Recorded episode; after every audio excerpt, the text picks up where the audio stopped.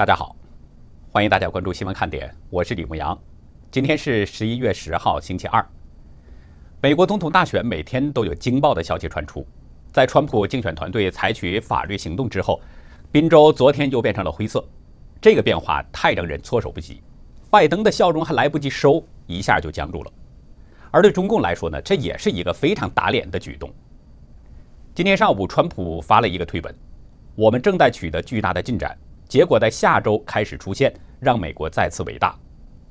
随后不久，他又发出一个简短的推文：“我们一定会赢。”从川普的推文中就可以看出，他对自己胜选这个信心是越来越坚定了。川普的信心坚定呢，可能跟最近的这个选情巨变有一定的关系。就在今天上午，有一个惊爆的消息传出：威斯康星州一万九千五百张选票要从拜登名下转到川普名下。因为他们发现了计票错误，这一万九千五百张选票本来是川普的，却被莫名其妙地记在了拜登名下。这样一来，川普的票数变成了一百六十二万九千五百三十张，而拜登是一百六十一万一千零七十张。还有一个最新的非官方消息，在亚利桑那州，川普的票数已经逐渐追上了拜登，现在双方差距还不到百分之一。根据亚利桑那州的法律呢？得票差距在百分之一以下，将会自动的重新计票。川普竞选团队预测，川普很可能将再次赢得亚利桑那州的十一张选举人票。昨天，美国大选地图的颜色悄悄发生了变化。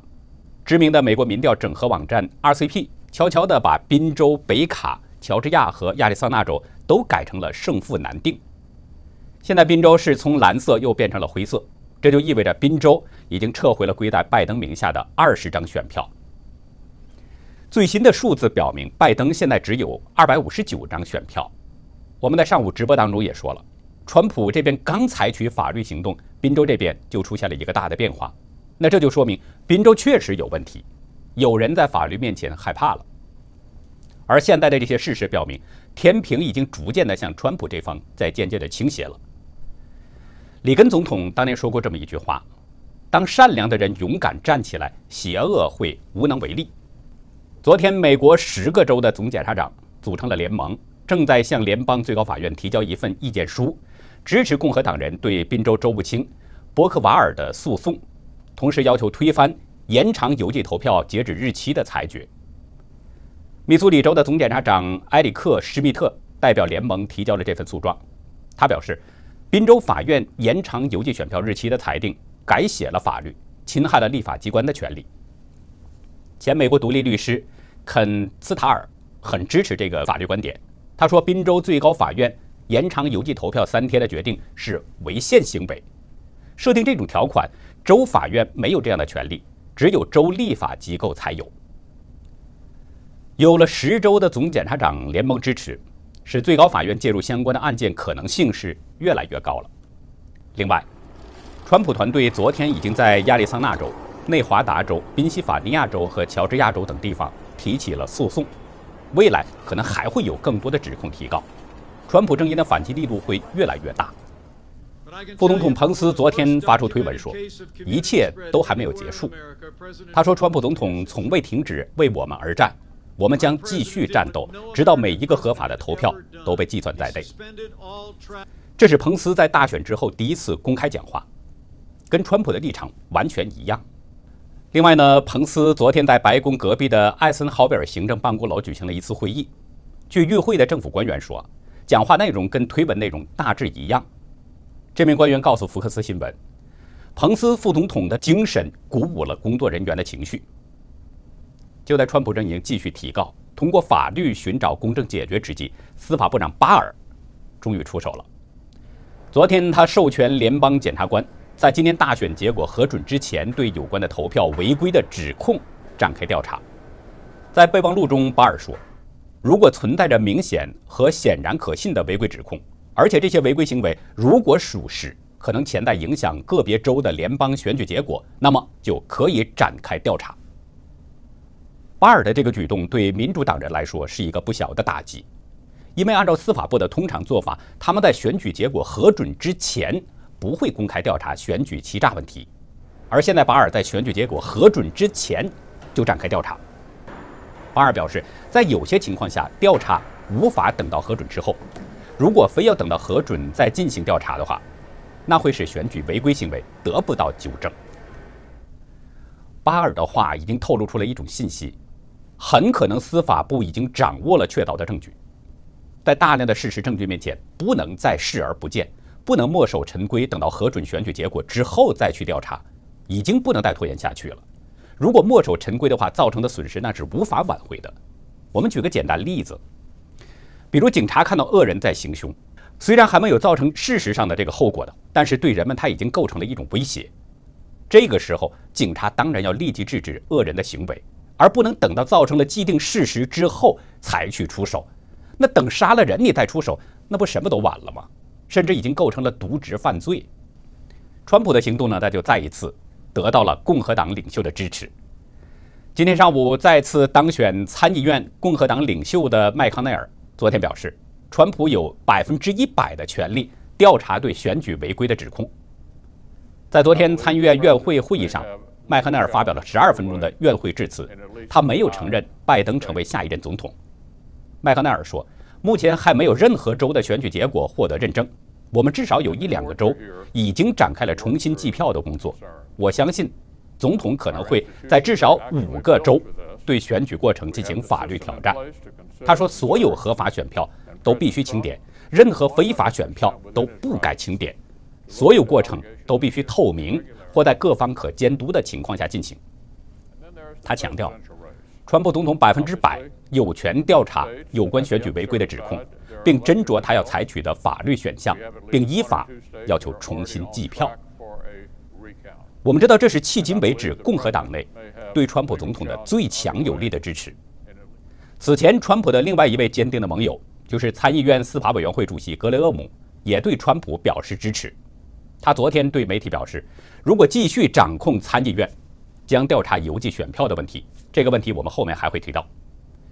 另外呢，还有情报委员会的代理主席卢比奥，在七号他也推文表示支持川普总统就选举争议寻求法律诉讼。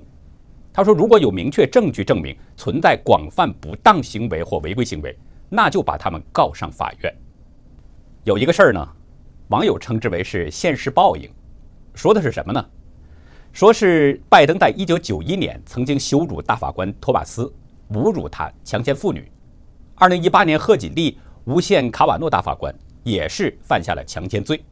而现在这两位大法官都在高院等着审理拜登贺锦丽的选举舞弊案，所以网友说这是现实报应。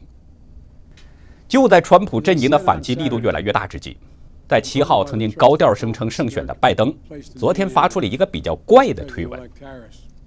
他说呢，等到一月二十号我才是总统，但是今天我要传达的信息是，所有人戴上口罩。这个推文让人有点摸不着头脑，他究竟要表达什么意思呢？难道这又是一种口误吗？还是说看到了形势有变化，心里没底了呢？这也让那些左媒很受伤，因为在六号，包括福克斯在内多家媒体纷纷表示拜登胜选，直呼拜登总统。其中，《纽约时报》半个版面都是在谈拜登当选的问题，比如拜登上任后将面临外交事务多重挑战，还说拜登胜选世界如释重负，还有拜登胜选狗狗也将重返白宫等等等等。《华尔街日报》也表示，拜登上台后的美国对华政策将是另一番套路。还说拜登开启过渡工作，重点放在应对新冠疫情等等。当时是左媒来了一个大合唱，似乎拜登入主白宫已经成了板上钉钉的事儿。但是现在这个情势，不知道这些左媒该怎么来应对。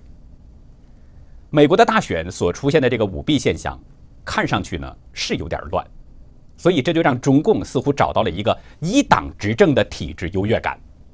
中共官媒重点报道了美国花费了一百四十亿美元换来的各种选举乱象，嘲笑美国这种费时费力的民主之路。不少中文媒体呢也是发文表示说，这场选举表明美国的民主制度正在走向衰败，甚至说呢这是美国衰败的丧钟，美式民主沦为笑话等等。言外之意就是美国选举太乱，还是中共的一党制好。对这个观点呢？资深政论家、北京之春荣誉主编胡平认为，民主制度虽然有一些瑕疵，但远远优于专制。他说，民主之下不管有多少缺点、多少缺陷、多少问题，但是就凭他用数人头代替砍人头这一点，他就胜过专制一百倍、一万倍。胡平指出，中共官媒过分渲染了美国大选中所谓的乱象，也不存在中共官媒所说的美国选举沦为第三世界国家选举的情况。在美国两百多年的民主传统下，在任领导人败选后练权绝不下台的可能性几乎不可能存在。时事评论员兰树表示，美国的大选是因为民主党作弊才出现了前所未有的乱，但是再乱最终也有解决的办法，这就是三权分立的好处。兰树指出，中共一党独裁几十年来已经制造了大量的社会矛盾，中共内部夺权的派系斗争也是一直不断，这些中共自身都没有办法解决。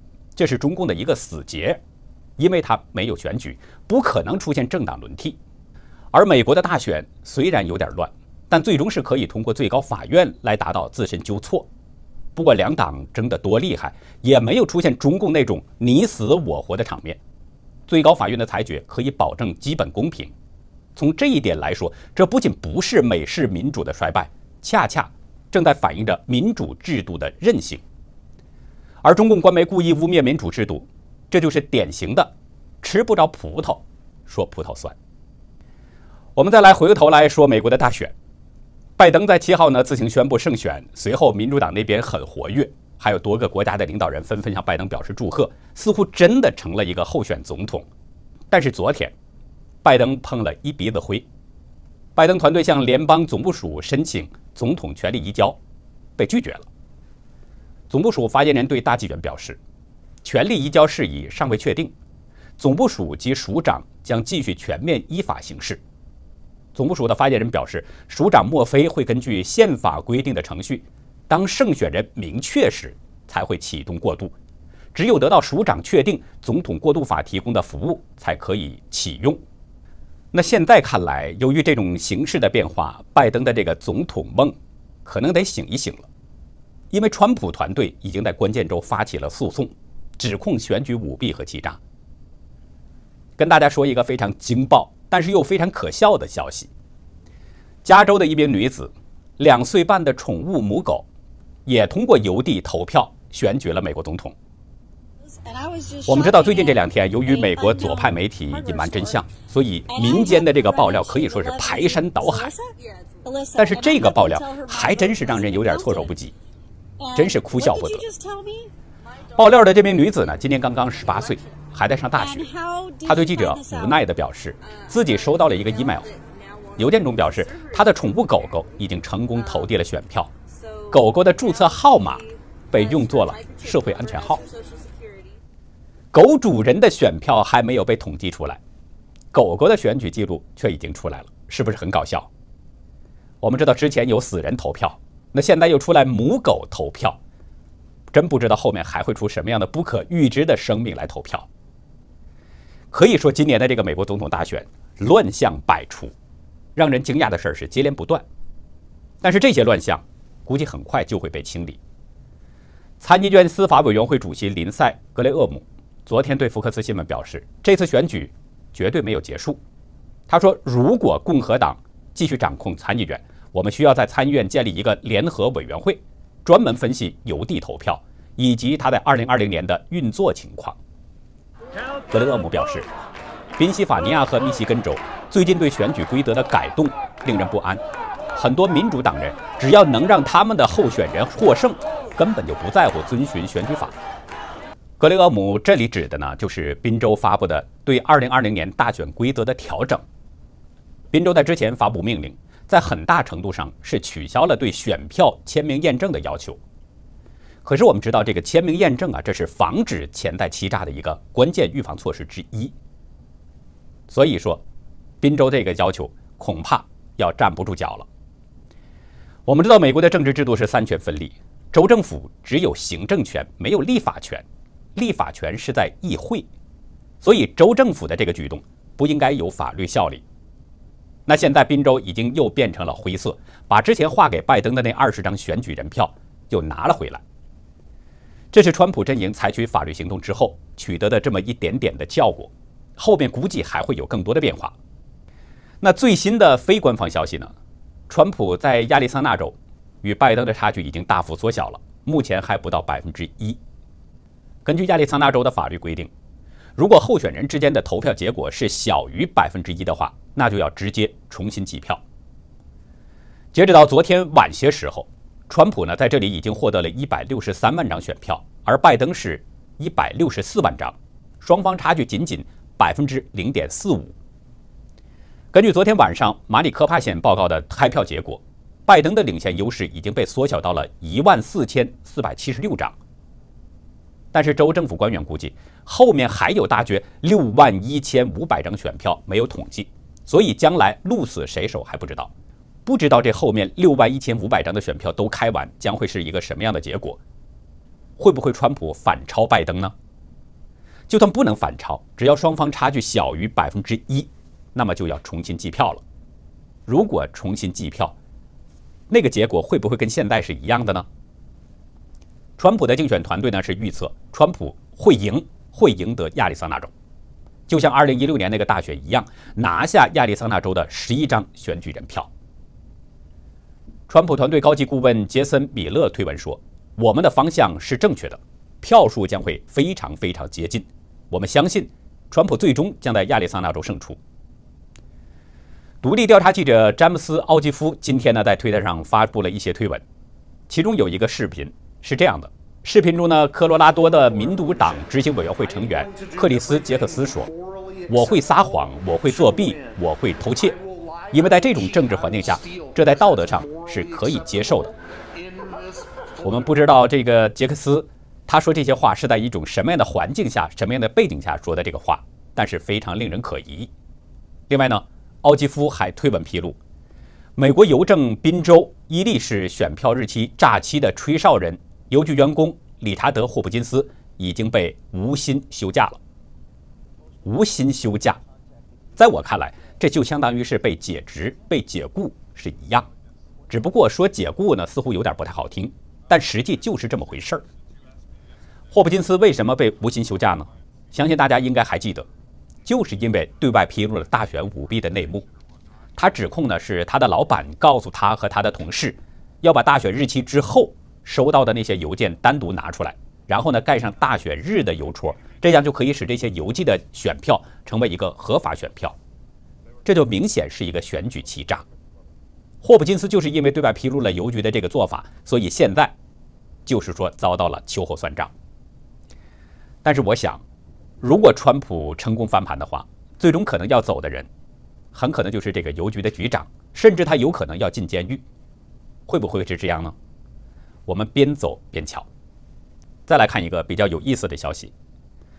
昨天，英国《星期日泰晤士报》引述匿名人士的说法，说拜登如果当选，他可能会提名奥巴马担任驻英大使。消息人士表示，听说拜登可能会感谢奥巴马。这个消息也算是比较劲爆了。如果拜登真有这个想法，那就更是一个笑话了。我们知道，在早前啊，英国首相约翰逊曾经对奥巴马有很多不友好的言论，甚至对奥巴马有过猛烈的抨击。那如果拜登任命奥巴马成为驻英大使的话，我们很难相信他和约翰逊之间会有融洽的关系。这个呢，我们就先不说了，因为这个得拜登确认为是胜选了才行。但是现在的情势跟两天前是明显不同了，拜登的票数已经降到了二百五十九票，谁能笑到最后还不好说，所以这个消息也只能是给人们增添一些笑料而已。那好，以上就是今天节目的内容。如果您喜欢新闻看点，请别忘记点赞订阅，并且分享给您的亲人和朋友。今天的美国大选呢，很多人把它都看作是一种正邪大战，整个世界的人都在正邪善恶之间做着选择。那么习近平是如何选择呢？在今天的会员区，我们就来说说这个问题。欢迎大家到会员区了解更多。好的，感谢您的收看，再会。